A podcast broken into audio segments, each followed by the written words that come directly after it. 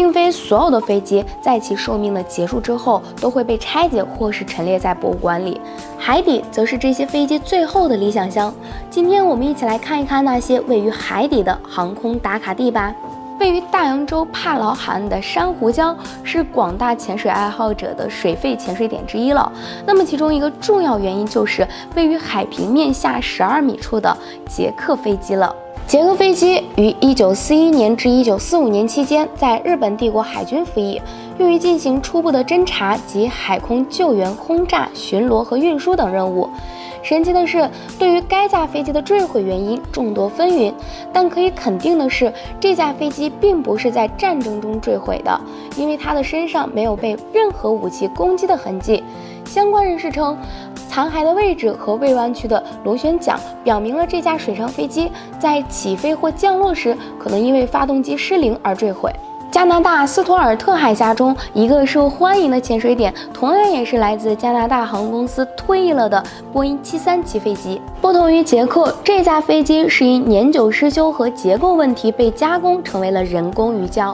二零零六年一月，当地协会将这架七三七杠二百飞机安装在支撑架上，并将其放入水中。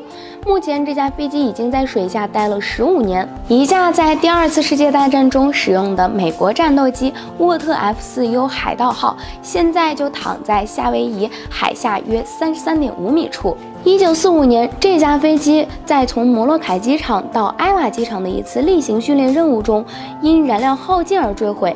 这架飞机的残骸现在位于夏威夷欧胡岛的东南面。与其他飞机残骸相比，这个景点并不容易被大众所接受。由于位置过于偏僻，游客需在教练的指导下进行潜水到达。一九四三年，一架黑杰克 B 七飞机在完成了一次轰炸任务后，返回途中发动机发生了故障。在回来的路上，飞机的燃料即将耗尽，并且难以保持航向，因此飞行员转向东南方向的米尔恩湾，最终被。遗弃在巴布亚新几内亚海域，这架飞机位于海平面以下约五十米处，翼展约三十一点四米。与其他已经有着明显故障的飞机相比，它几乎完好无缺。潜水员仍然可以看到它的炮架、驾驶舱和座椅。好啦，以上就是我们本期飞行 Q 的全部内容，欢迎大家点赞、评论、分享。飞行 Q 小分队，说点你不知道的航空那些事儿，我们下期再见。